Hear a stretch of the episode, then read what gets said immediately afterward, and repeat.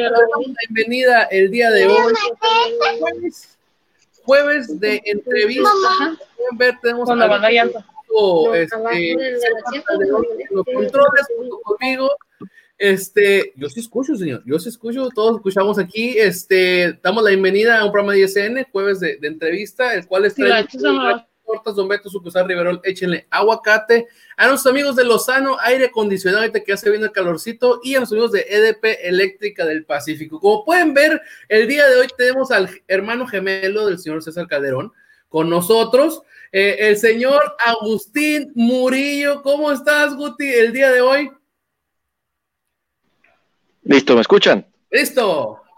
Bien, bien, gracias, gusto saludarles, aquí encantado de estar con ustedes. Este, aquí acomodándonos a, la, a las nuevas entrevistas, vía telefónica, vía video, y contento, contento de saludarles. Mira, ya la gente ya se está haciendo este, notar. Ya te mandan saludos desde Monterrey, Guti. Mira, este, Ileana dice saludos, Guti, desde Monterrey. Pues, ah, Ileana, mucho, mucho, eh, nos sigue mucho. Ileana siempre está ahí presente, amiga de la familia. Eh, saludos allá hasta Monterrey. Sí, exactamente, porque el Guti ya, ya tiene bastantes temporadas allá en, en eh, vamos a, intentar eh, hablar de diferentes etapas en la vida beisbolística del Guti, porque son bastantes, ¿eh? tiene bastantes años, bastante recorrido en el béisbol este, profesional. Ya quisiera yo, aunque sea, tener este, una veinteava parte de lo que ha recorrido el, el, Guti, ¿no? Pero vamos a comenzar esa entrevista yo a mí siempre me gusta comenzar con esta pregunta para que la gente vea que no nomás de un, de un lado este, llega este, la gente a, lo profesional. Guti, ¿cómo le hace un, un jovencillo nacido en Tijuana, Baja California, para interesarse en el béisbol? ¿Cómo llegaste tú al béisbol? Bueno, eh, como todo niño, yo crecí admirando a mi papá. Mi papá jugó béisbol a nivel amateur y, y me encantaba ir a verlo jugar, me encantaba el hecho de ir al, campo y, correr y, este, y, me enamoré del deporte, entonces eh, lo empecé a imitar, quise ser como él y quise eh, jugar béisbol también. Y poco a poco se me fue dando, eh, tenía habilidades promedio, la verdad, no era un niño muy destacado. y conforme me lo fui tomando un poco más en serio después de los 16 años. Fue cuando las cosas empezaron a dar, ¿no? Mira, ya, o sea, ¿cómo, cómo va cambiando la cosa? Bien dice él, no era bueno, ¿no? Lo que son las No, no, no, no, no, no. En mi generación, yo te puedo decir muchísimos nombres eh, que eran buenísimos, que en los torneos nacionales arrasaban, que tenían un poder o sea, de 12 años la sacaban en estadios de, amateur, o sea, de, medidas ya de profesional, a los 12 años, y, yo no, o sea, yo era, la verdad, no tenía esas habilidades. Choque de bola, este, ¿no? Sí, sí, sí, o sea, a cada quien se tapaba hasta donde le llegaba la cobija, ¿no? A mí me... Yo tenía una cobija muy corta, y así es que no era tan, no era tan destacado, pero curiosamente, en la edad de la, de, la, de la, pubertad, ya sabes, empiezan las novias, empieza la salidera y empieza ese desinterés por parte de la juventud hacia el deporte. Y a mí, curiosamente, eh, fue todo lo contrario. Me interesó un poco más y, fue cuando me, empecé a dedicar a, un poco más de lleno al béisbol y al voleibol también. Jugué voleibol desde los 8 años hasta los 19. El chip, César, el chip de, para poder lograr ser profesional, ¿no? Hay prioridades y hay que tomar en serio los deportes para poder llegar lejos. César, adelante. Eh, gracias, Gus. No, pues primero que nada, ahí saludo a mi buen amigo, el, Guti, el Guti Murillo, eh, que celebro su buen gusto en la moda, papá. Eh, muy bien, eh, muy bien. traemos el look de Mark Zuckerberg. Vamos, que volamos pabellonarios. Oye, mi Guti, eh, pues, ¿qué onda con el béisbol ahorita? ¿Cómo pinta? ¿Cuándo regresamos? ¿Se escucha algo? ¿Cómo? Ya toda la afición, pues estamos ávidos por, verlos en el campo, ¿eh? ¿eh? no sabemos, estamos, estamos en la incertidumbre, no sabemos cuándo vaya a empezar el béisbol. Creo yo que, que cuando empiece Grandes Ligas, tú sabes que la Liga Mexicana está afiliada a Grandes Ligas, entonces a como vaya a Grandes Ligas va, va a ir la Liga Mexicana. Ese es mi pensar. Hay varias, este, pues varios planes, varias teorías. Todavía falta que, la pruebe la Junta o, las personas indicadas que querían jugar a puerta cerrada. Eh, por lo menos hacer un torneo de, 50 juegos, de 60 juegos, para que haya un poco de béisbol. Eh, también este, creo que la liga de invierno la querían mover un poco, eh, o, por lo menos unas tres semanas para que empiece un poco tarde y darle un poquito más de chance a la liga de, verano de tener un poco más de juegos, lo cual pues también se vale, ¿no? El chiste es ajustarnos y cooperar todos eh, para, que, para que todos eh, pues nos veamos, nos echemos la mano y nos veamos un poco beneficiados de la situación. Mira, Guti, aquí la gente se está pronunciando, este, Alejandro Rubalcaba dice, saludos, Guti, nunca te debieron cambiar mis águilas.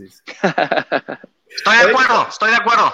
La verdad, este, clase de, pelotero, este, que, que cambian, ¿no? Así son las cuestiones. Ahorita vamos a hablar también de cambios, de cambios que ha habido en la carrera del Guti.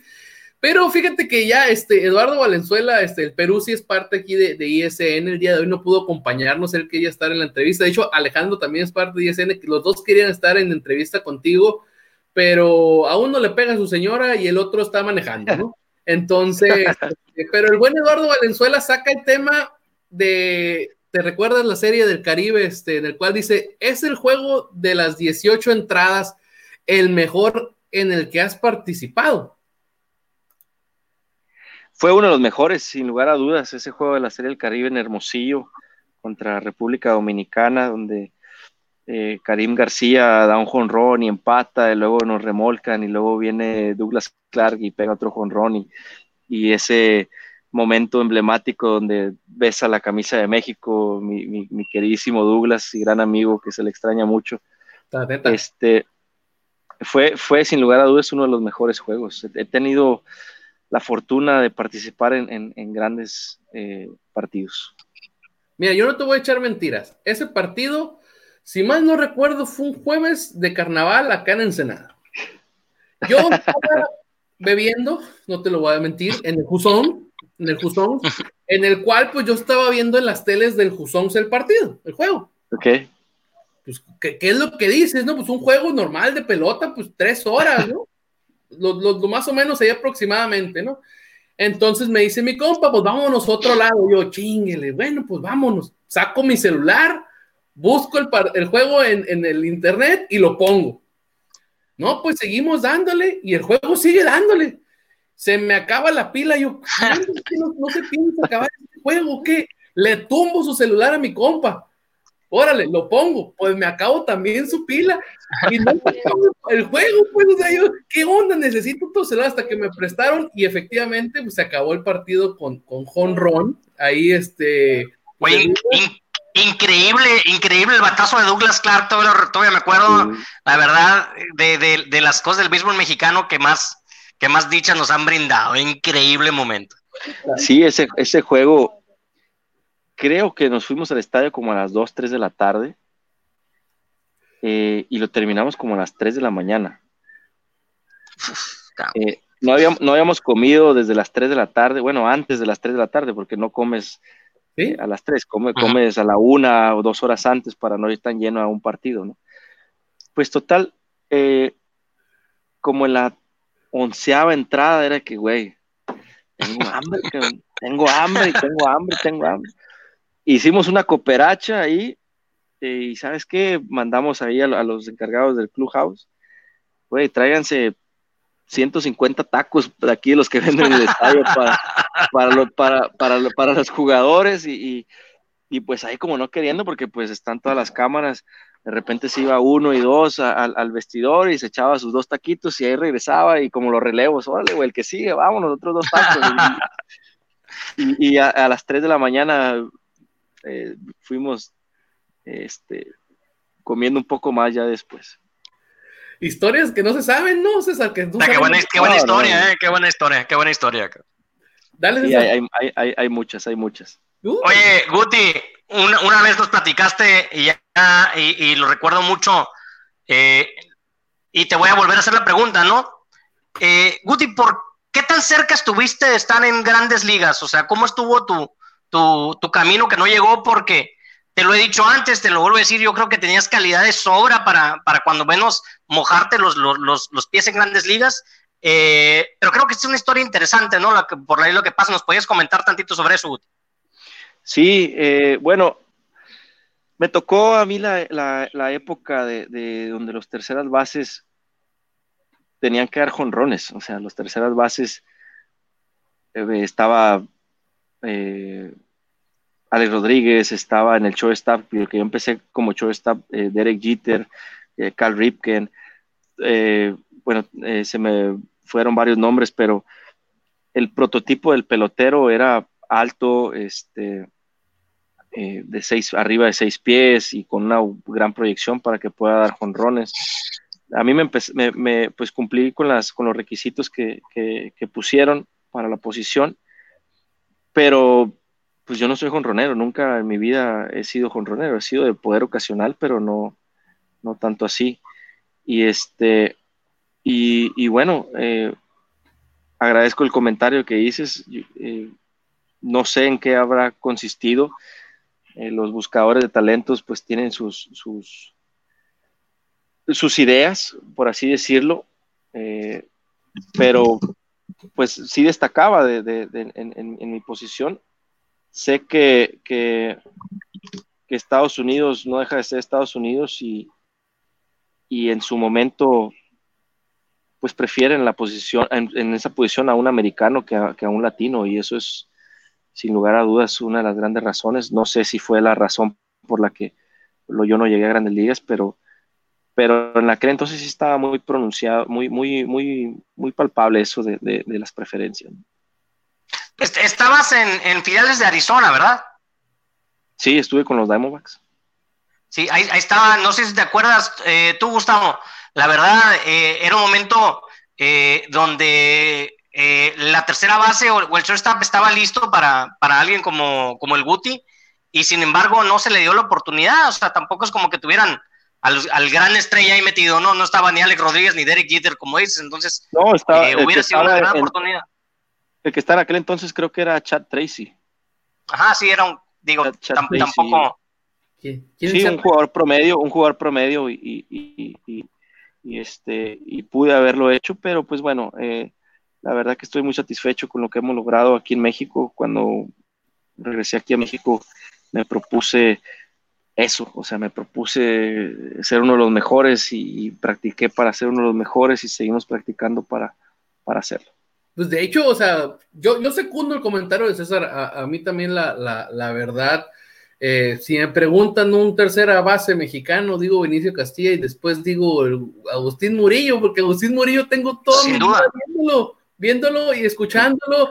Y fíjate que no sé si está siendo un poco modesto, pero yo no recuerdo que los pitchers le, le lancen este así tan tranquilito porque no crean que se la puede poner en los bleachers, ¿eh? la, la, verdad, ¿no? resulta que el señor no tiene poder en, las muñecas, ¿no? Pero es, es sencillo, pues es sencillo, eso hemos estado viendo. Y sí, la verdad, este, creo que, pues creo que la historia también de, Agustín en grandes ligas tiene que ver mucho con, la historia de, muchos peloteros también, que yo me sigo preguntan, preguntando cómo México no tiene más, más peloteros en, en grandes ligas. O sea, los pitchers son los que por, la eternidad han dominado este, mexicanos en, Estados Unidos, pero jugador de posición se complica mucho, la, verdad. El último, pues tercera base que yo recuerdo en Grandes Ligas, pues es Cristian Villanueva, ¿no? Entonces, o sea, siento que está muy, muy, muy complicado y ahorita creo que es un tema que, sí me va a interesar sacar, a ver la opinión del Guti de, por qué no, pero la gente, fíjate que está, está comentando, ese, anda, anda con todo, el, Guti jala, jala más, así, creo que lo voy a contratar para martes de béisbol para ver si tiene chance ahí. Eh, en, sí, claro. Entre entradas, pero mira, aquí este, mencionan David Murillo, este, de Madrid, dice saludos desde, desde Ciudad Obregón, Guti. Eh, aquí Isabel Valle dice, te pregunta, Agustín, este, ¿te gustaría regresar a Mexicali? Ah, primero que nada, saludos a Ciudad Obregón. Eh, Mexicali sí, Mexicali sí me gustaría regresar, me gustaría, eh, tuve la oportunidad de reforzar a, las Águilas hace unos años, cuando logramos ser campeones, y, me dio un poco de nostalgia porque no ayudé como me hubiera gustado y me quedé con, eh, con, ese, con esa espinita y me gustaría pues estar por lo menos una o dos temporadas aquí para, para, para corregir el barco un poco. Ándale. Y dice, mira, también gente de Twitter se está comentando. Juan este, Luis Álvarez dice, ¿qué tal? Dice, un saludo para el capitán Guti Murillo. Ya esperamos el regreso de los sultanes. Gracias, gracias. Yo también. Mucha gente esto. Y ahora sí, la, pregunta que, hace rato más o menos habíamos comenzado fuera del aire, que es pues una pregunta que está haciendo también David Murillo. No sé si sea pariente tuyo, pero también es Murillo, ¿no? Este dice. Así se llama mi tío. Ah, que sea, ¿no? Es David Murillo Madrid. Te comenta, Guti, ¿por qué saliste de los Yaquis? ¿Por qué salí de Yaquis? Bueno, Yaquis eh, pasó por un proceso de renovación. Yaquis era prácticamente eh, un equipo que se estaba haciendo ya veterano, donde ya la mayoría pasábamos de los 30 años, y empezaron, creo yo, que, como todo negocio, a, sacarle provecho. Dijeron, bueno, tenemos a ciertos jugadores y, o, los cambiamos y agarramos algo que, nos pueda este, incrementar los años de la organización eh, o, o, nos quedamos con ellos y se hace viejo el equipo. Entonces empezamos a pasar por, empezaba a pasar por ese, ese cambio Yaquis y, se deshicieron prácticamente de, todos los jugadores. Años, años mozos de los Yaquis, la, verdad, donde tú estuviste ahí con, con Obregón, eran el equipo a, vencer, la, verdad, o sea, ya casi casi se sabía, Yaquis, Yaquis va para campeón y, lo hacían. Yo recuerdo ahí al ensenadense Iker Franco también que andaba con, con todo el vaquero, este, pues Luis Alonso este, Mendoza, eh, la verdad, ese equipo era un equipazo. Ese, era un equipazo, o sea, no sé cada cuántos años se ve un equipo como ese, como el, de Yaquis de Ciudad Obregón. La organización hizo un tremendo trabajo en, en, en, en escauteo y, en, la logística del equipo que querían formar y lo sigue haciendo. ¿eh? La organización de Yaquis de, Ciudad Obregón, para mí, como organización, eh, en, prospectos en futuro, eh, creo que es es la mejor. O sea, tal vez los, se han quedado cerca en los playoffs, pero si más no me equivoco, ninguno de sus infielders pasan de 24 años, de 25 años. Entonces, este, y, ya tienen dos años seguidos eh, llegando a, a playoff y, ser de los pues favoritos para, ser campeones. Eh, hace dos años, hace dos inviernos, eh, Charros de Jalisco tuvimos una, una final peleada y, este año se quedaron eh, eh, en el camino, creo que los, les ganó Venados de Mazatlán, pero fue algo inesperado porque todo el mundo, incluyéndome yo, pensábamos que Yaquis iba a estar en la final nuevamente. Sí, creo que tuvo que ver también las bajas que, tuvo, pero sí, es un equipo que sí, mucho, mucho. bien, pero, pero sí, esos, esos Yaquis, este, la, la, la verdad, este, intratables e, e, e inolvidables, la, verdad, para muchos que fuimos en béisbol. Es que ese equipo se manejaba solo, o sea, estaba Luis Mendoza en su mejor momento, venía Luis Mendoza con un gran nivel y te tiraba siete entradas, después venía Hugo Castellanos, venía Mario Mendoza, venía Adriancito Ramírez, pitcher zurdo, y, sacaban la octava entrada, ya venía Luis Ignacio Ayala a cerrar, o sea, prácticamente se manejaba solo ese equipo, todos los abridores te tiraban 6, 7 entradas, tenías todo el bullpen para sacar dos entradas solamente y la novena era de Luis Ignacio Llano. El chicote. Así es. Dale, de hecho, te, comento que hace unos días acaban de hacer un grupo de, WhatsApp y le pusieron los tricampeones y fue algo súper atinado, lo hizo Luis Ignacio Ayala y hemos estado ahí al pendiente de, de, ah. bonitos recuerdos. Oye, Guti, dile, dile, dile al chicote que si no está bien ocupado, que, que, lo podemos aquí entrevistar, ¿no? Ya, por favor, un momento, pues, por favor, Háblale bien de mí, por favor, aunque me junte con el César, háblale bien de mí. Claro que sí. Oye, ese, ese, ese tricampeonato eh, histórico, ¿no? Yo también yo acuerdo cuando lo viví, era de los tiempos que todavía trabajaba aquí con los Águilas de Mexicali, y pues nos tocó palparlo, ¿no? Ver cómo, cómo un equipo era tan impresionante y, nos tocó enfrentarlos también y, tener que, perder contra ellos. Pero, oye, Guti, el, siempre los aficionados de las ciudades donde hay béisbol en, México, tenemos el, gran debate y no sabemos mucho eh, explícanos tú, ¿qué diferencia le ves al béisbol o a la liga entre la liga de verano y la liga de invierno? ¿Qué diferencia veo?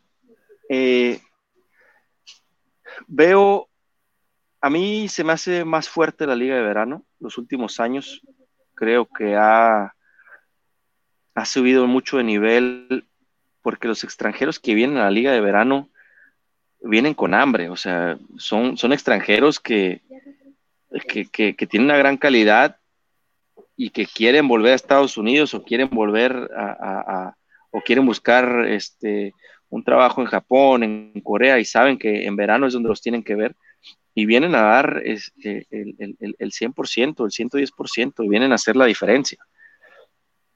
Este, en la liga de invierno sí es, es buena también en, picheo, pero, pero la liga de invierno tiene muchos años que ya no se ve un Derek White, un Johnny Gomes, un Jacob Cruz, un este, eh, eh, no sé, un, un, Pickering, un Bubba Smith, o sea, tiene muchos años que no se ve un extranjero que venga a hacer una diferencia como, como lo era en aquel entonces. Ya no hay, un, ya, ya no hay equipos en los que, digamos, me acuerdo cuando nos, en la época de los Jackies nos tocaba enfrentar a los naranjeros de Hermosillo que tenían a Chris Robertson, a, Vinicio Castilla, a Rubiel Durazo, a Humberto Cota, Jerónimo Gil, o sea, a Gastelum, todos los, que estaban en grandes ligas en, su momento pertenecían a naranjeros, o sea, los pitchers eran El Mendecés, Denis Reyes, Edgar González, o sea, era un equipo, de hecho, de puros grandes ligas. Ya no se ven esos equipos aquí eh, en, la liga de invierno.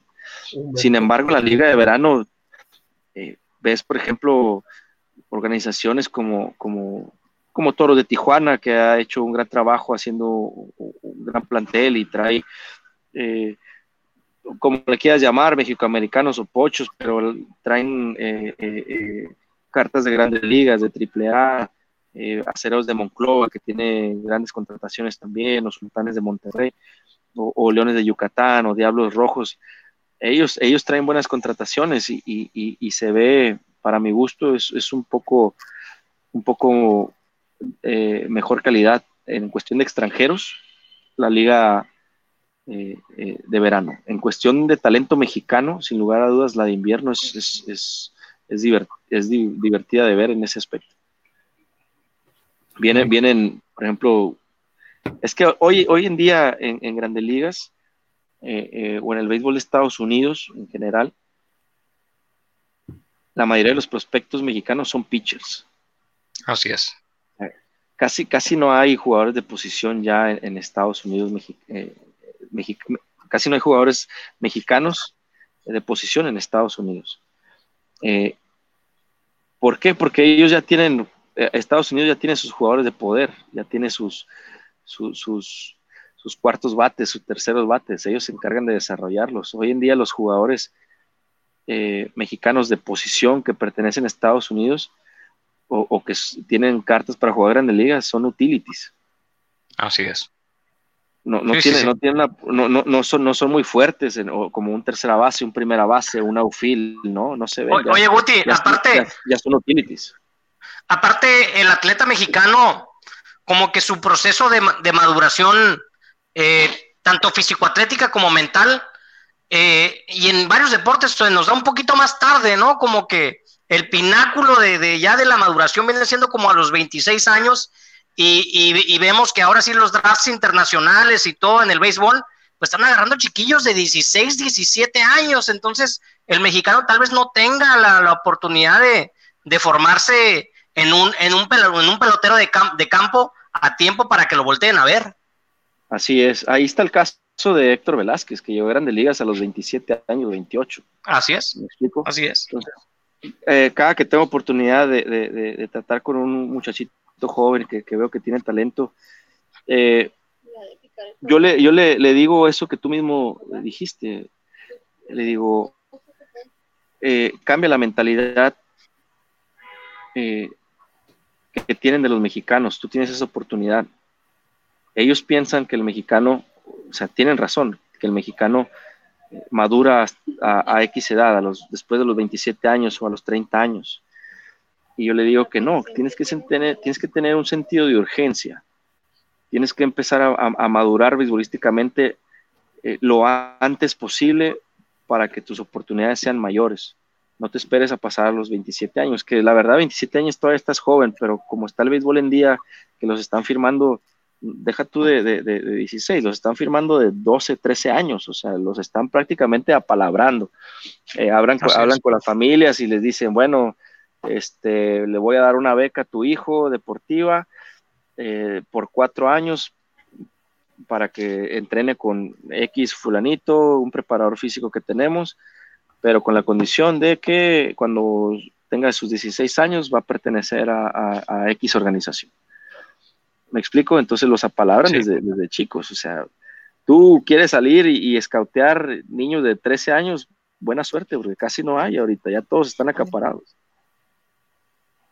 Pues es que es donde tendríamos que aprovechar el mercado mexicano para que para que se puedan ir. No, fíjate que de todos los nombres que mencionaste, dice David Murillo, yo también me acordé de él, Luis Alfonso García, otro. Luis Alfonso, Luis sí, Luis Alfonso, eh, pues uno de los máximos jonroneros eh, que ha habido en México y, y, sí, yo me acuerdo jugar con Luis Alfonso y es un gran amigo y le mando un, gran saludo.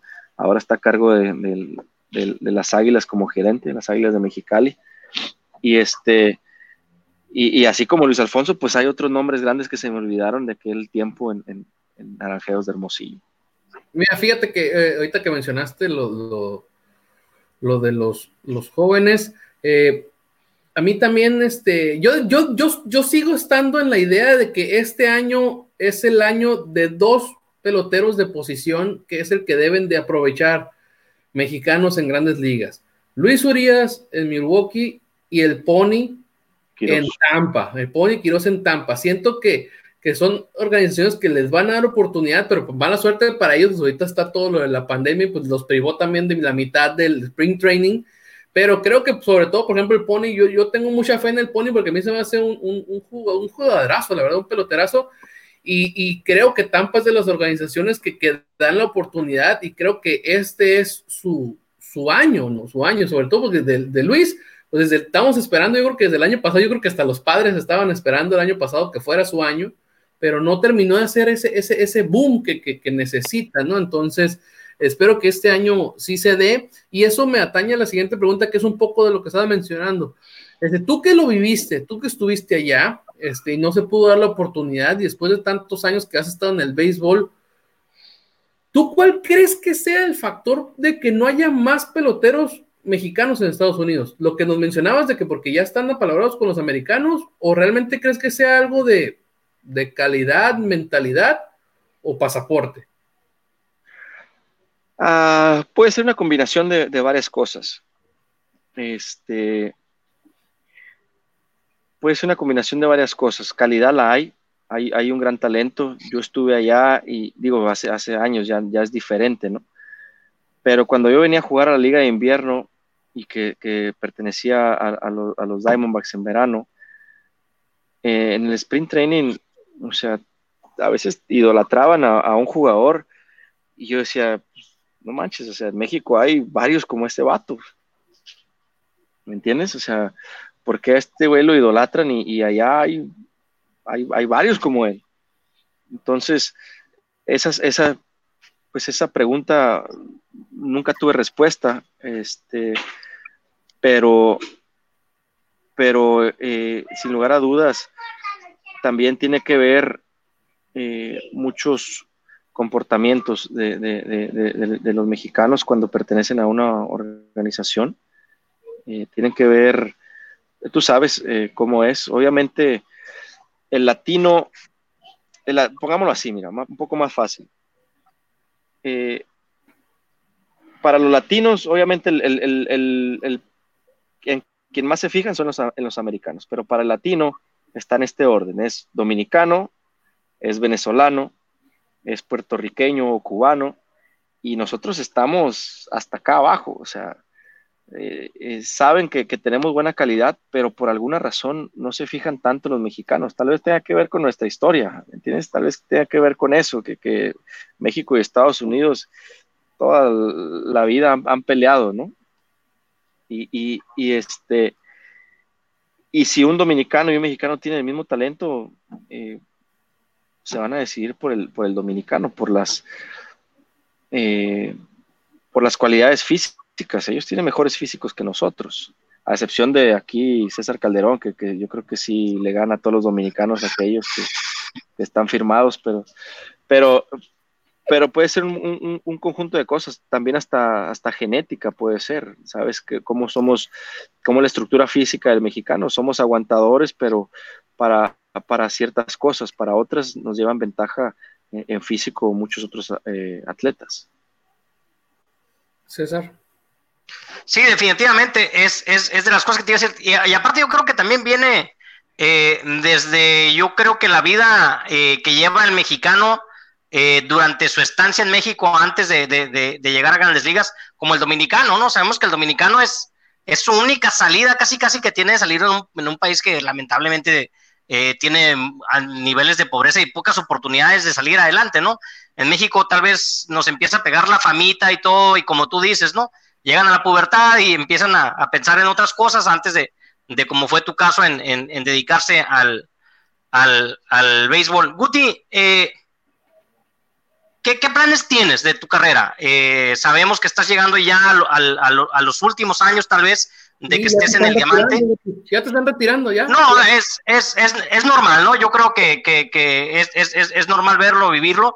Eh, y saber qué, qué sigues. Eh, ¿Crees tal vez que tu camino sea dentro del mismo béisbol como directivo, como manejador, tal vez como parte de los medios? ¿Qué, ves, qué ves para adelante para ti, Guti?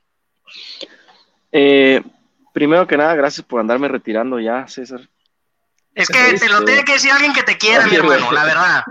Te lo tiene que decir alguien que te quiere. Me, me, me, da risa porque pues, es normal, ¿no? Como tú dices. Eh, ya las entrevistas que tengo hoy en día ya son así de que, oye, ¿cuándo piensas retirarte? Oye, ¿qué, qué plan hay?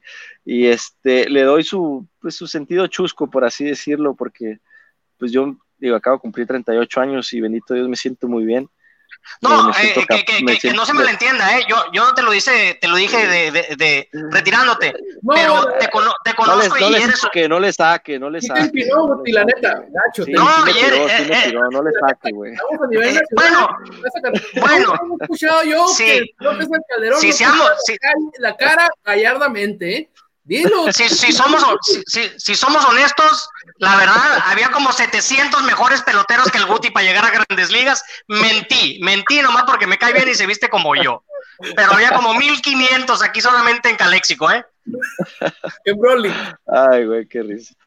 No, sí, este, volviendo a la, a la pregunta, eh, las tres cosas que dijiste me llaman la atención. Me, me gustaría la parte de los medios, siento que falta mucho en el béisbol mexicano, eh, buenos comentaristas junto con analistas donde puedan eh, capturar la atención del, televidente, ¿no? No es lo mismo eh, narrar el juego a, tal vez como analista dar ideas de que, bueno, aquí puede venir un slider, aquí puede venir este eh, no sé, veamos que el turno anterior lo dominó con una recta pegada, vamos a ver cómo lo trabaja este turno y cómo eh, se ajusta el bateador. si me entiendes? Eh, emplear otros términos que haga que el televidente se, interese un poco más por el deporte, esa parte me gusta.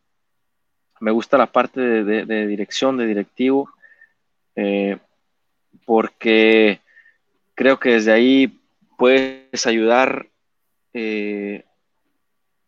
desde arriba en el aspecto de, me refiero a desde arriba eh, en el aspecto de que puedes cambiar la, mentalidad y tienes acceso a, los lockers y, y, a, convivir con jugadores y con los coaches y puedes cambiar la mentalidad de ciertas personas e implementar una, una, una, este, una ideología como organización. Me explico, hay organizaciones que no tienen, eh, eh, ¿cómo se le dice? Ni pies ni cabeza, porque, porque no, no tienen una ideología, no hay, tiene una identidad como, como organización. Entonces creo que lo puedes lograr como directivo. Y en tercero, yo creo que sería el, el manager. Manager no me gusta, no me gusta, no me gusta que me, que me den órdenes, pregúntenle a mi esposa. Este, aquí está. Eh, no, no, no, me gusta ese aspecto. Sé que, sé que hay mucho directivo que se mete eh, eh, en, en, en, en, querer dirigir un partido y, y, creo que eso es una falta de respeto porque para eso está el manager. Entonces, sé que también eso no va a cambiar, por eso preferiría evitar esa parte de, de manager. Al final del día, pues uno nunca sabe, no solo falta. Exactamente, o sea, al final del día uno nunca sabe y, no sé dónde vaya a terminar. A lo mejor ninguna de esas tres cosas, pero sí me gustaría eh, estar involucrado en algo de béisbol. No, y luego, si, si están las cosas como dice César, pues ya, ya te retiramos, así que pues ya, ya estarías pensando en qué vas a hacer, ¿eh? porque ya, ya, se acabó este, Calderón, pero bueno, este. este estos temas de repente, de repente es difícil manejarlos, pero se tienen que hacer en confianza, pues le tienes que decir que de repente ya no le da, ah, pues mi hermano, o sea. Eh, dicen que el zorro no se ve la cola, ¿no? Entonces. Sí, me entiendes. Me doliera más mentirle a mi carnal aquí, pues. La neta, o sea, muchas veces uno se da cuenta como nosotros que damos, pena y, y, nos tiene que decir alguien, pues, pero no, este. Entonces, pues ya estamos en la temporada de, de, de retiro y agradecimientos, entonces. Sí, Oye, Gus, pero tú no te quedas atrás, güey. Hace rato dijiste una imprudencia también, ¿no? Oye, yo te sigo desde que, desde, que estaba pequeño, o sea, no manches, güey, te ves más veterano que yo. No, no, no, es que sí, yo, sí, sí, sí. parte es la que empiece, que empiece. Hazte cuenta que a mí. Yo, yo, yo, te, yo, te, sigo, yo, yo te sigo desde que era un niño, ah, güey, no manches. Sí, sí, sí. O sea, no, y aparte el, el Gusey tiene como 57 años, ¿dónde lo ves? O sea, no, no trae para nada, pues. Es que yo soy de los personajes que corrieron sin aceite en la, en la rumorosa. Ah, ok. Entonces, por eso me veo un poco traqueteado. Este. Ay, sorry, Guti, lo tenía que sacar. Yo desde el chiquillo. Oye, ahorita que se quitó la gorra, según él trae el pelo de Gurriel y trae el de LeBron James, hasta ya trae la línea de pelo hasta acá atrás, mi compa. O sea. sí. Lo, patrocina McDonald's, ¿no? Acá la. Ah, sí, así la trae, así la trae, así la trae. No, sí, este, de hecho yo, a mí no me patrocina McDonald's, me patrocina una de Bolonias, aquí mira.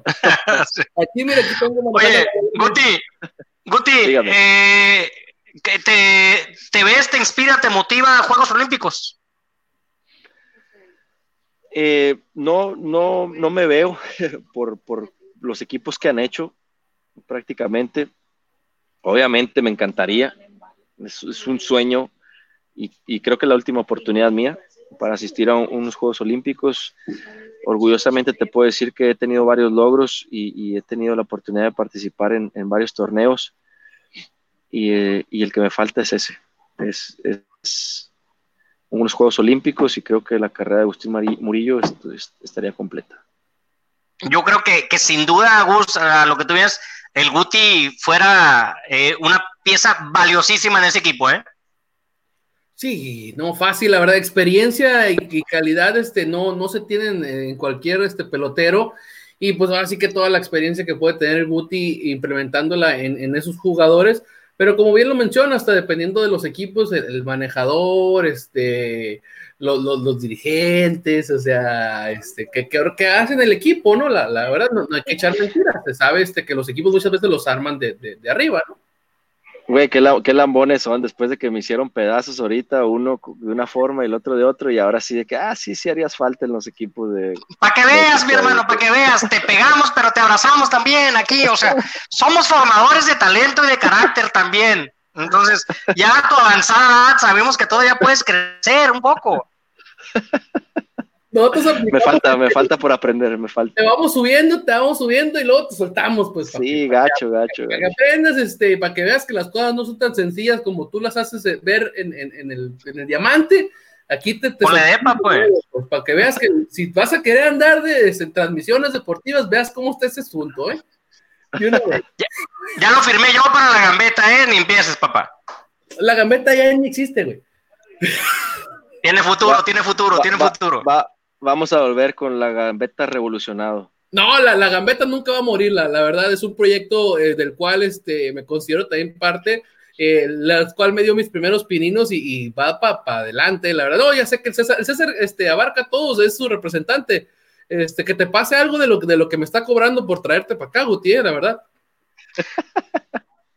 oye, pero, pero, oye, no, aparte, aparte de que le paso las camisetas que dejo de usar, ¿quieres que le pase una lana a cañón? Oh, mijo, pues estás lucrando con, con su nombre, o sea. pues le paso, le paso las camisetas que ya no uso, mira cómo le quedó esa.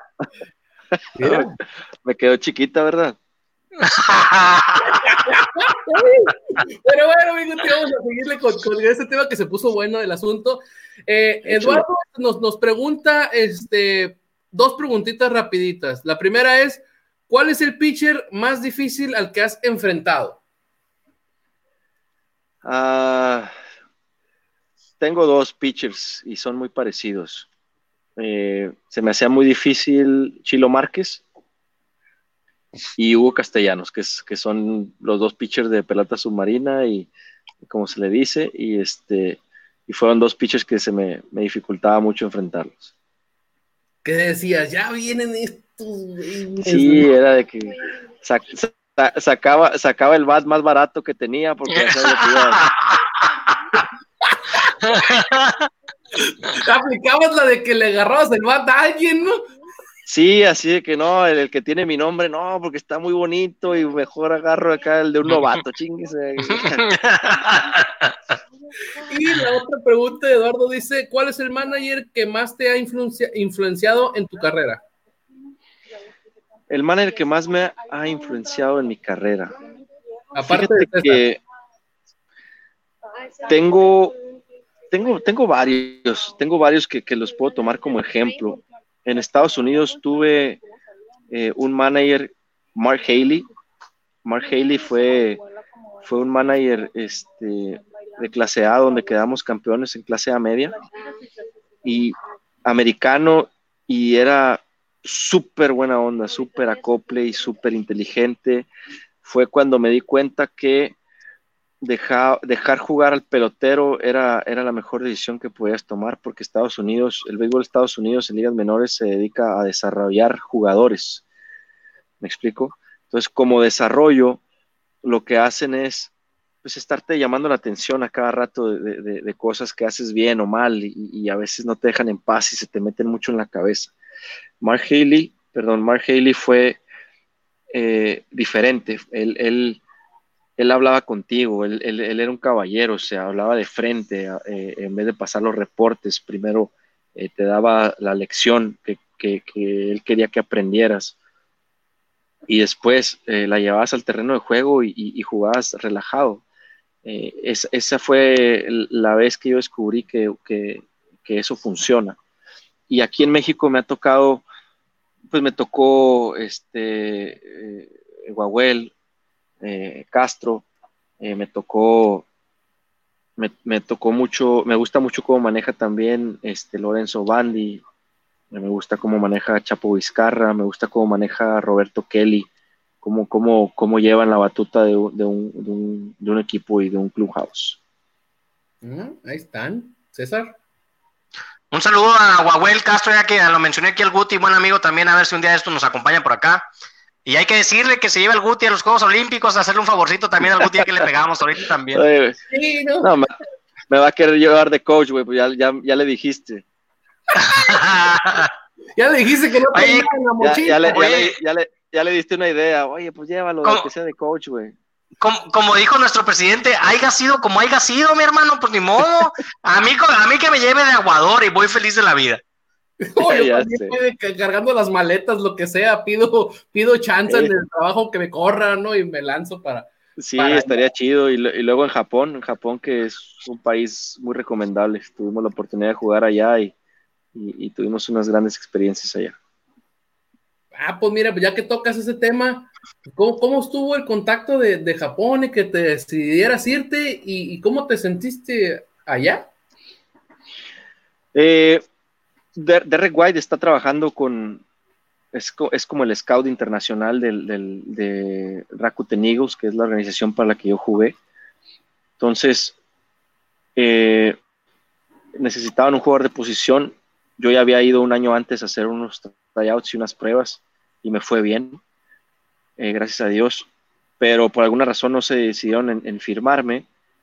Entonces, cuando, cuando viene esta, este puesto que se abrió, como ya, ya me habían visto, ya me conocían, bueno, eh, fue, fui una de las opciones. De Reguay tuvo mucho que ver en, en que me llevaran. Eh, me dieron la oportunidad de ir para allá. Cuando llegué me dijeron que querían que jugara como shortstop y pues prácticamente yo tenía, eso fue el 2015, yo tenía el 2003 que no jugaba short. Y hablé con ellos y les dije, güey, pues dame chance de prepararme como short y cuando tú veas que yo esté listo, yo te voy a decir cuando yo me sienta listo y, y me vas a ver jugar y si te gusta, pues ya tomas una decisión. Y sí, me dieron tres semanas para empezar a practicar pues las jugadas, sobre todo las jugadas, porque aquí en México y, en Estados Unidos las jugadas de toque y, este, y defensivas que tenemos, pues estás hablando de unas ocho jugadas, seis jugadas.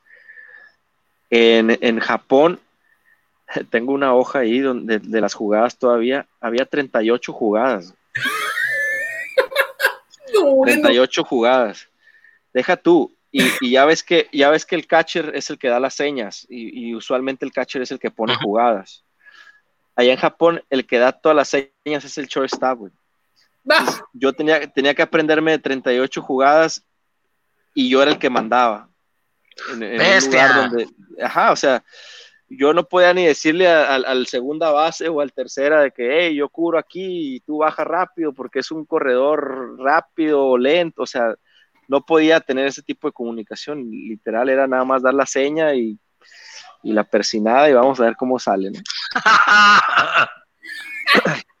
sí, este, después de, tres, de, unas tres semanas, unos 20 días aproximadamente, yo le dije a ellos, ya me siento listo.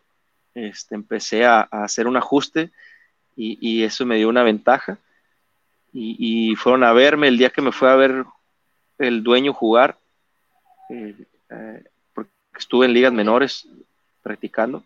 Nada más hay, hay una liga menor, no es por categoría como Estados Unidos, de que rookie, clase A, doble A, triple A. Es una liga menor y ahí están todos hechos bola.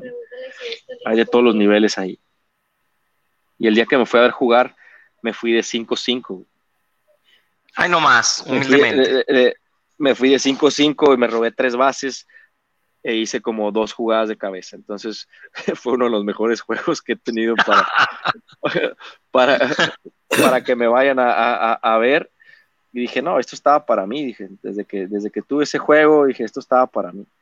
Y, y así fue. Al, al, día siguiente me subieron y este y de ahí pues fue una experiencia maravillosa. Para mí fue mis grandes ligas. Eh, yo, yo agradezco a la vida y agradezco a Dios que me haya dado la oportunidad de jugar en Japón, porque para mí ese fue mi Grandes Ligas y, este, hizo que, Agustín Murillo se sintiera pleno eh, beisbolísticamente hablando.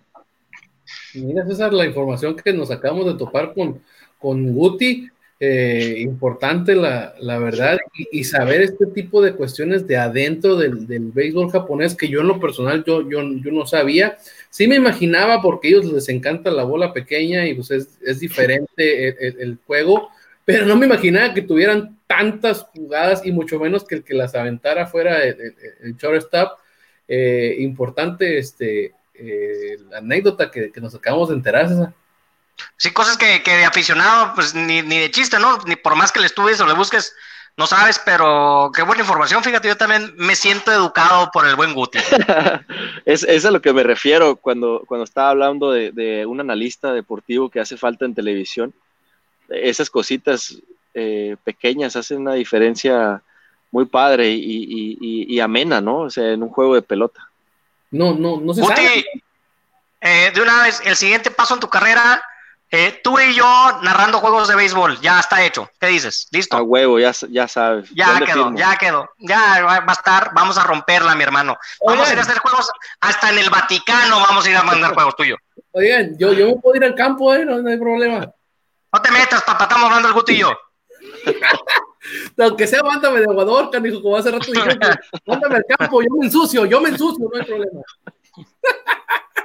Oye, Guti, aquí, digo, la gente ha estado preguntando bastantes cosas. Eh, nos pregunta David Murillo, como te mandó saludos desde Obregón, el señor está interesado en, ese equipo, en, Ciudad Obregón, dice, ¿qué fue lo que más te gustó del tricampeonato, Guti? Eh, lo que más me gustó, mm, yo creo que la, euforia, la euforia que se vivió. Eh, fíjate que tuvimos cuatro campeonatos en seis años, creo si mal no recuerdo. Y Aguasabe de hijos. Sí. Eh, eh, que, este, qué curioso, fíjate, porque eh, la mayoría de los campeonatos que, ganamos en aquella época se los ganamos a Guasave. Y ahora que me cambiaron a, Jalisco, pues Jalisco viene siendo Guasave. Así es. Y, así es.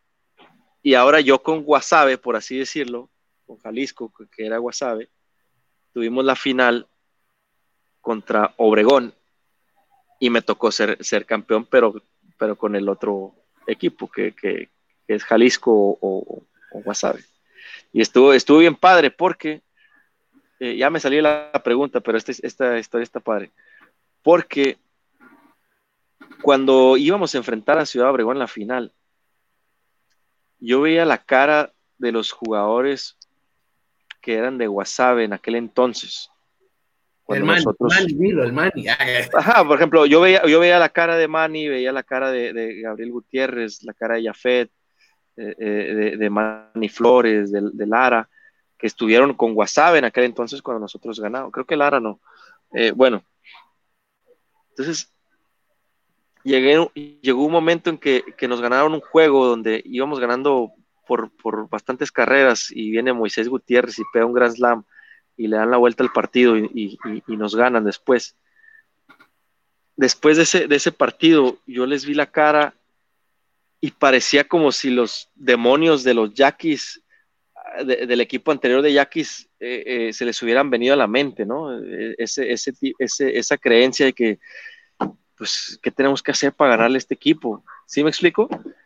Entonces se les veía en, el rostro, entonces decidimos tener un, un, meeting después del juego donde se dijo, hey, la actitud que tomemos con esta derrota es lo que va a definir el campeonato, si vamos a ser campeones o no vamos a ser campeones. E, el equipo, el equipo de allá está pensando que por este partido que ellos sacaron, ya van a ser campeones, pero si nosotros tomamos una actitud, la actitud que se debe, y venimos mañana a jugar pelota, no se van a dar ni cuenta cuando les ganamos. Y así fue. Ellos todavía estaban eh, pensando en el campeonato, en el, en el juego este, que nos ganaron, y ellos mismos dijeron, no, estos ya se dieron, con este juego se dieron, pero salió el equipo de Jalisco eh, con una nueva actitud, borrón y cuenta nueva, y los agarramos movidos y cuando quisieron despertar ya, ya, ya, ya éramos campeones. Cosas, cosas te digo, César, que no se entera uno leyendo, pues. Pues hay que estudiarle, papá, si me tiene que estudiarle. Pues sí. este, pero bueno, entonces regresamos. ¿Qué fue lo que más te gustó del tricampeonato? Ah, eh, el, me gustó, fíjate que me gustó mucho la euforia, me gustó mucho eh, la alegría que se le, que se le, que se le brindó a, Ciudad Obregón. Ese tricampeonato pues es, es, historia, es historia pura, es una, es una etapa muy, muy chingona eh, que todo el mundo quisiera vivir y que ojalá todo el mundo tuviera la oportunidad de vivir. Entonces, me quedo con, la euforia que se vivió y con la, las, las, este, pues las experiencias, el, hecho de, de, que el tricampeonato nos haya dado la oportunidad de, de representar a México en las series del Caribe y tener la oportunidad de ganar también los campeonatos en Serie del Caribe. está, César. Eh, pues ya no digo, ya no mucho, ¿no? Llevamos ya un ratito, no quiero que le quitemos mucho más tiempo aquí al, Guti, pero eh, pues agradecerle como siempre. No tengo nada que hacer, así es que. Ah, es que pensé que la gente de tu edad ya, ya, ya, se acuesta temprano. aquí andamos. Oye, no, Guti. No, pues estamos igual, estamos aquí como a 200 metros. No te digo, no, traemos diferencia horaria, así que no hay bronca. Es temprano todavía. No, quiere alargar el programa porque sabe que le va a costar, pues por eso. Me dijo, oye, güey, una hora tanto nada más. Mira, no te preocupes, papá. Aquí hay, para tirar para arriba. Aquí está él con sus camisas de la América allá atrás, el señor aquel. Dilo sin llorar, César, por favor. Eh, Guti, entonces, eh, ¿te gustaría, eh, no sé si lo dijimos fuera del aire o en el aire, regresar a Águilas de Mexicali, tener ahí oportunidad de, estar aquí con, digo, pues mucha afición que, te quiere aquí en Mexicali? Sabemos, bueno, en toda la Baja California sabemos que, eres un personaje muy querido, ¿te, interesaría entonces regresar a Mexicali? Sí, estaría muy padre, estaría muy padre.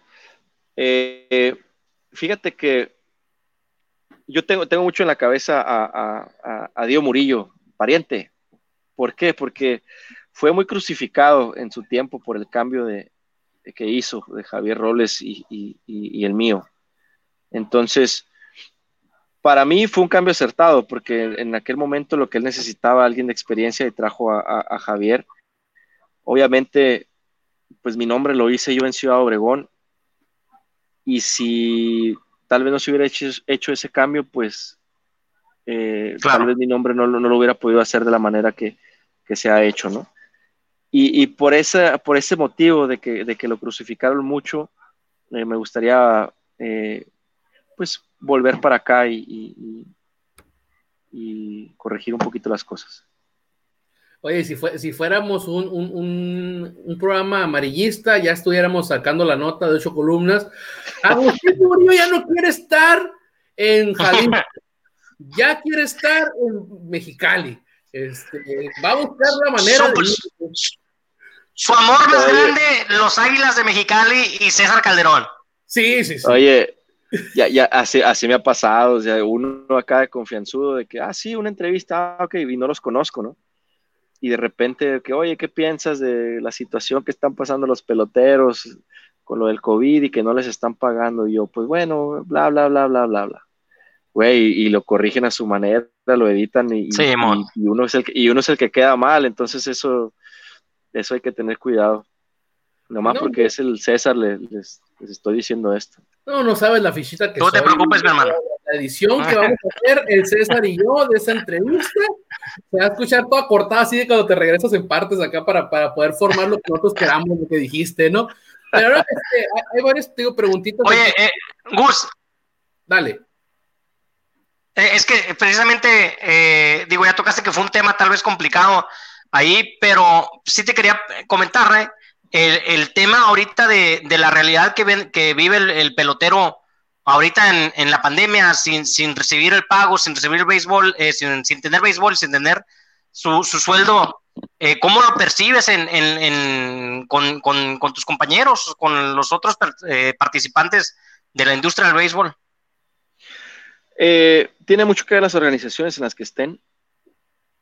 Aquí, eh, Sultanes de Monterrey, en este caso, eh, nos está ayudando de alguna forma. Perdón, no sé si todos los equipos lo estén haciendo, pero pues es algo que está afectando a todo el mundo. O sea, tú en este, en este momento te das cuenta que, bueno, yo me he dado cuenta que las organizaciones de béisbol eh, no son tan sólidas económicamente hablando. Eh, dependen mucho de, sus patrocinios y, del consumo que hay en el estadio para sacar adelante una temporada. Entonces, pues hay que, tampoco hay que eh, crucificarlos, ¿no? O sea, hay que también ponerse en el lugar de, todos los empresarios que están batallando y, y tratar de que esto pues sea lo más ligero posible y, salir todos adelante. Pareciera que no, pero sí, sí afecta, como tú lo mencionas, pareciera que están más sólidos, pero sí, sí ayuda mucho la taquilla y, los consumos y las ventas y todo eso para poder este, llevar las temporadas, tener una, una franquicia de béisbol o un equipo de fútbol o lo que sea, no es sencillo, no es barato y... no, no, no, no, no. Y, hay, hay, cosas que no saben más, les, les voy a platicar. mi opinión acerca de, una situación que está pasando en el béisbol mexicano, que es, eh, no sé si están enterados de que las firmas eh, han cambiado. Antes, antes los porcentajes, cuando una organización mexicana firmaba a un pelotero joven, y digamos que una organización de Estados Unidos se interesaba por ese pelotero, el bono por el que se firmaba o el bono de la compra, el 75% o el 70% era de, la organización de México y el 30% era para el jugador. Yo soy uno de los que criticaba ese, ese, pues esa situación, ¿no? ese, ese, esa injusticia. Y ahora cambió y el bono es 100% para el jugador. Entonces, ¿cuáles son las consecuencias de eso? Que está desapareciendo el desarrollo en México. Así es, así es. O sea, esa, es una consecuencia terrible. O sea, hay miles de peloteros eh, que tienen un sueño de ser jugadores profesionales y que están trabajando para ellos y que ya no van a ser útiles para una organización. ¿Por qué? Porque ya no es negocio. ¿qué, Pasa con, ¿Qué pasa con todos esos estadios de ligas menores en, los pueblos allá, como en la liga de Nayarit, en la liga de Guanajuato, donde, pues, donde brindaban espectáculo eh, de béisbol a, los pueblitos? y había campos pequeños, pero pues había llenos totales y era una diversión también para, para y una distracción para, para esas comunidades. Ya no va a haber. Ya, no va a haber, está desapareciendo el desarrollo. Y todos los coaches y toda la gente, los bad boys y todos los masajistas y terapeutas que, dependen de, ligas menores de ese, trabajo, no van a tener trabajo. Entonces, lo justo es, lo, ideal es que se llegue a, un porcentaje justo donde, donde la organización pueda ganar dinero al desarrollar a un pelotero y también las familias se vean beneficiadas de, ese, bono. Tiene, tiene, que llegarse a un acuerdo porque eh, ni una ni otra manera están bien. Aquí es donde se demuestra que todos necesitamos de todos. Así es, así es. La, organización para hacer dinero, te aseguro que si, que si las cosas fueran diferentes, ahorita las organizaciones estuvieran un poco mejor preparadas para esta pandemia, económicamente. ¿Por qué? Porque, ¿sabes qué? Pues tal vez tengo, tengo el dinero este de la venta de XXXX firma y, y puede, puede, puede, puedes ayudar a, pues, a los miembros de tu organización, ya sea de oficina, ya sea jugadores, y, y, y no, no, los, no, no está haciendo ahorita, ¿por qué? Pues porque cambió mucho el sistema también. Oye, Guti, ¿y, ese, sistema cambia en base a qué? ¿A, un esfuerzo por, parte de los jugadores? O, viene directamente de grandes ligas, de la asociación? ¿O cómo se toma esa decisión? Después de la suspensión. No, no, tengo idea.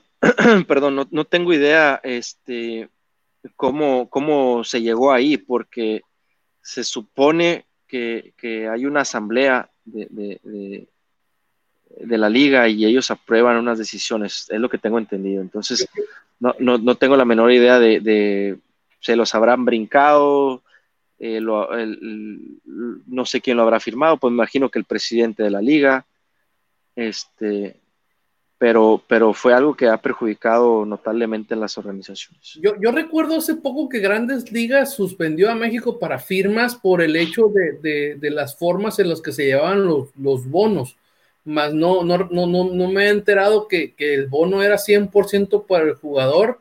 Eh, obviamente el 70-30 se me hacía medio ventajosón, pero al final del día, como tú lo mencionas, la, organización también debe de llevarse algo de por medio porque ellos fueron los que invirtieron en, el desarrollo del, del, pelotero. O sea, el pelotero puede ser muy bueno, pero hasta ahorita, bueno, yo no me he topado uno que no necesite instrucción. Sí, eh, eh, la, la, onda está en que, en que ese dinero de las ventas de jugadores se emplea para mantener el sistema de ligas menores o de desarrollo. Así es. Así es, así es. y es que eh, el, el, el 70-30, digo, habría que analizarlo, ¿no? Pero yo creo que a la misma manera como cuando el 100% desaparece, el porcentaje ese se ve directamente impactado a la capacidad que tienes de número de jugadores de desarrollar, ¿no? O sea, si agarras más, puedes desarrollar, no sé, a 70 o a 50 y entre ese, entre ese porcentaje se va, porque, digo, Guti, tú sabrás más, ¿no? De 100 jugadores tal vez que intentes desarrollar, ¿cuántos podrás vender? ¿Uno o dos?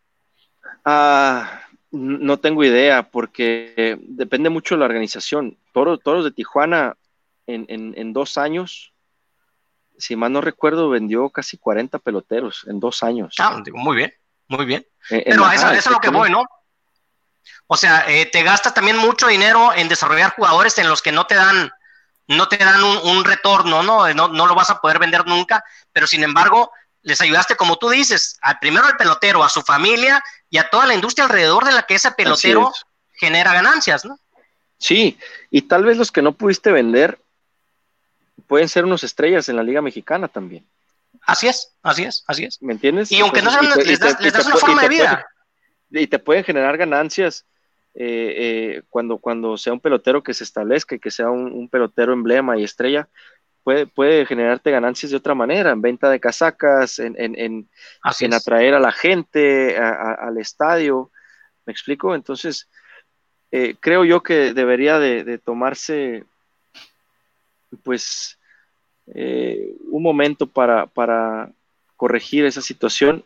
No sé qué es lo que se tenga que hacer, pero sí he visto que, se, que, que el desarrollo está afectado por, por esa decisión. Pues bueno, mira, así que ahí este aporte del buen este Agustín Murillo, la muralla Murillo aquí le, pusieron este en la esquina caliente, ¿no? Tercera base.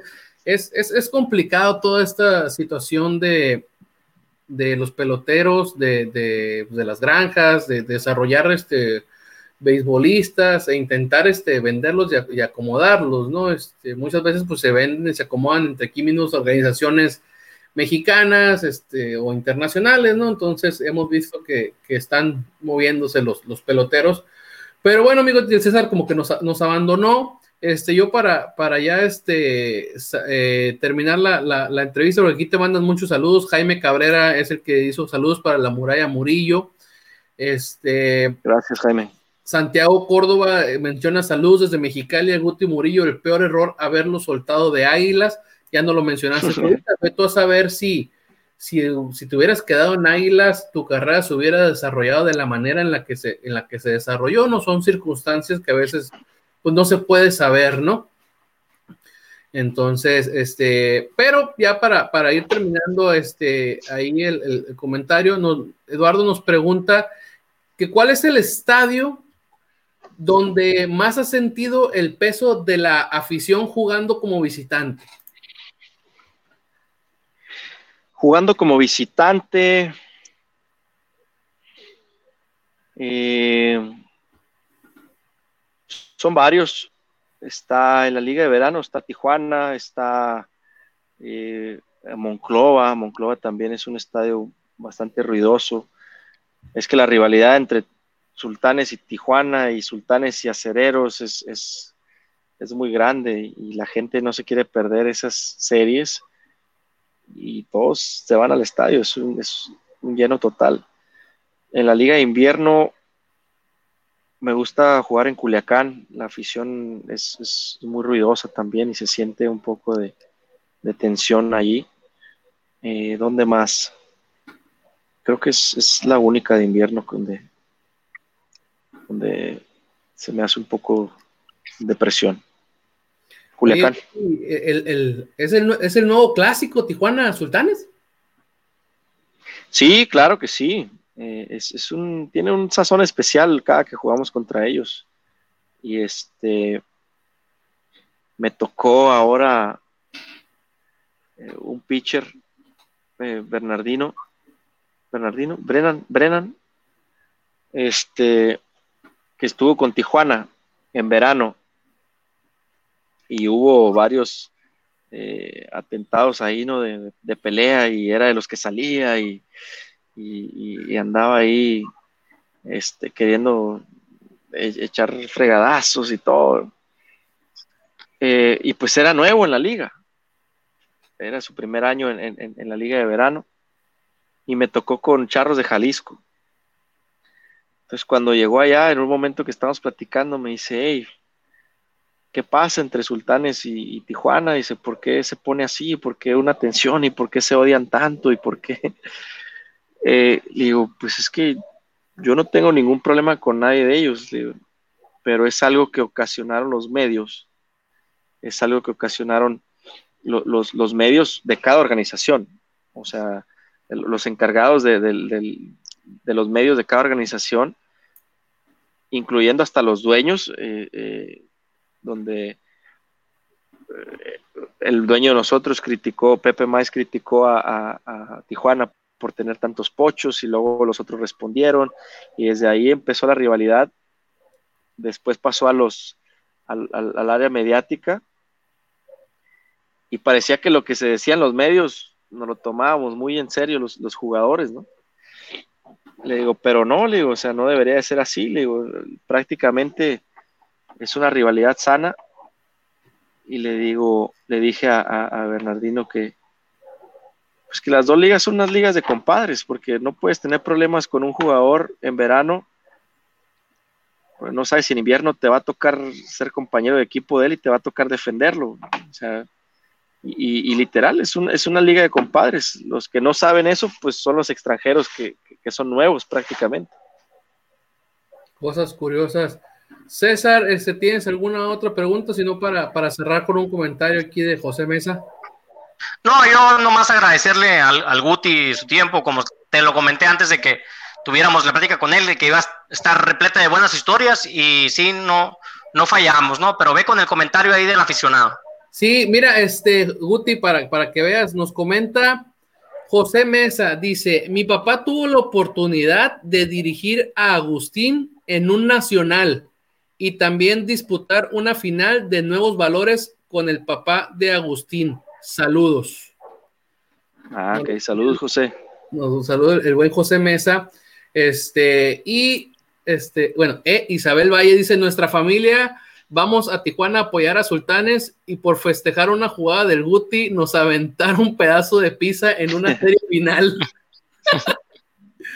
No, Isabel, pues andas en, patio ajeno ahí, levantando polvo, pues ya ves cómo se pone la afición, pero ya es parte de, ya vivencias de, los fanáticos en el estadio de los contras, ¿no? Sí, porque la, verdad yo, yo, como, yo sí me uno también a lo que dijo el Guti, ese es el nuevo este, clásico aquí que se está poniendo bastante bueno porque las dos organizaciones están empeñadas en, conseguir el título con buenos jugadores, buenas contrataciones y se pone bueno. Yo me uno a lo que mencionó ahorita César, la verdad, agradecido con tu tiempo, Agustín, la verdad, este, siento que fue una, buena charla, este, todo lo que tuvimos aquí el día de hoy, enriquecedora para las dos partes, ¿no? Porque, no, es cierto, para ti no, no, no, no, no, nada, ¿no? Para nuestra parte, sobre todo para aprender cosas y ese tipo de historias eh, no se aprenden buscándolas en, en el Google, la, la verdad, por más que, quisiéramos, no, no, no, se aprenden, y qué mejor que, saberlas, pues de parte del actor, del actor, entonces te, deseamos la mejor de las suertes en lo que dijo el César, en lo poco que te queda de carrera, este, que te retires lo, mejor, lo mejor posible, la verdad, y, que y que el cuerpo te dé lo más, lo, más desde el tiempo posible para, para seguir desarrollando, porque la verdad, ese tipo de, peloteros este, vale la pena este, que, que, se, retire con gracia, señor, que se retire con gracia, por favor. Cuando todavía se pueda mover, ¿no? oh, muchas gracias, Agustín. La, verdad es que te hayas este, divertido el día de hoy, que, hayas estado gusto aquí con nosotros aquí en ISN Network. Oye, eh, antes de irnos nomás también agradecerle al, Guti eh, y todo el apoyo que tuvo con nosotros en, en el esfuerzo de Casanillas para eh, juntar los kits para los, los, médicos aquí y enfermeros y personal de hospitales de Mexicali. Eh, ahí estuvo con nosotros apoyándonos, formó parte eh, vital de, de, todo este esfuerzo. y con gusto decirle pues, que ya llevamos a la meta y es más, ya lo sobrepasamos. Vamos a estar en la semana haciendo la entrega y lo vamos a invitar para ver si nos puede acompañar. Y, agradecerle porque ahora sí que fuera de, todo lo que estuvimos ahorita diciendo y jugando es un, verdadero tipazo. Tengo el mucho gusto de conocerlo y, llamarlo mi amigo. Y ahorita con este esfuerzo se, se nota lo gran, la gran persona que es. Gracias, gracias a ustedes por la invitación. La verdad que siempre es un gusto eh, platicar contigo, César Gus. Un placer conocerte, no tenía el gusto. Me gusta mucho eh, el, estilo de, entrevistas que hacen de radio, donde es más de cotorreo, ¿no? Y, cuando hay que ponerse serios, pues se pone uno serio, pero, es muy divertido, es muy ameno este tipo de entrevistas. Les agradezco que me hayan tomado en cuenta y pues espero tu llamada, César, para ir a entregar los kits con gusto y te echamos la mano. Así es que si no tienen a nadie eh, más a quien entrevistar, güey, que alguien no les quiera dar, eh, ¿me entiendes? Este, no, estos güeyes no los conozco o algo, cuenten conmigo, no hay ningún problema, aquí les levantamos el rating. Eso. Muchas gracias, amigote. Muchas gracias. no, pues, una, una bola de paleros ahí, ya todos, pagados ahí, ya vimos. Sí, sí, sí, mandó traer gente para allá atrás en las bardas y todo el asunto. Mira, había varios Murillo comentando, ¿eh? Sí, dice, diles por lo menos que se hubieran cambiado el apellido para estar comentando ahí en los comentarios. sí, sí, sí, vi un vato ahí por el techo ahorita. Sí, Simón, Simón, Simón. Sí, sí, sí, sí. En su toma pudimos a, lo mejor se metieron a robar y yo aquí ocupado, güey. Ya lo tenemos para el Ministerio Público, mi hermano. Yo también lo vi. Ahí me, mandan el video de la grabación para identificarlo al rato, el güey. en internet tenías, ya estás con tus datos. ya sé. Pero bueno, nos despedimos, Agustín, recordándoles a la gente pues, Saludos, escucharnos y vernos aquí en Facebook Live, Twitter Live, estamos subiendo el contenido a YouTube. Ah, pues, si, eres de las personas que no le gusta ver video y le gusta nomás estar escuchando, también estamos subiendo el contenido a podcast, ya sea en Spotify y en diferentes este, aplicaciones. Entonces síganos, y si les gustó el programa, pues compártanlo, este, dirían los, los youtubers, suscríbanse, o sea, denle like a la, a, la, página para que sigan disfrutando de contenido como el de hoy con el señorón Agustín Murillo, la, la verdad. Este, y recordándoles pues, que este programa no se llevaría a cabo si no es por nuestros patrocinadores, Lozano Aire Acondicionado, ahorita que hace el calorcito bueno. Nuestros amigos de Tortas Don Beto, sucursal Riverol, cuando venga el Guti Pancenal, lo vamos a llevar a que se eche una torta ISN, la cual es una tortita, bueno, tú la pides, ¿eh? pero yo, yo, yo soy bien atascado, Guti, y así la pido. Deshebrada, lomo, jamón y queso, una empanada preparada adentro, lechuga y aguacate para que amarre para que amarre. Y nuestros amigos de EDP Eléctrica del Pacífico, el señor César Calderón, nos está enseñando su trofeo de la voz México. Este... Una vez que fue a cantar por allá me fue muy bien. Ahí le fue a cantar, seguro también trae la misma camiseta, pero bueno, ahora sí, nos despedimos y gracias a César por la información que nos mencionó, estamos agradecidos con el apoyo a, Cachanillas con causa, la verdad, este tipo de, de, ayudas, este, de movimientos son los que valen la pena este, apoyar, entonces, este, nos despedimos con el Caballero de la Noche, y pues mi nombre es Gustavo Salazar. Nos vemos que tengan un excelente fin de semana y acuérdense cuidarse porque así nos cuidamos todos. Adiós, señores. Bye. Adiós.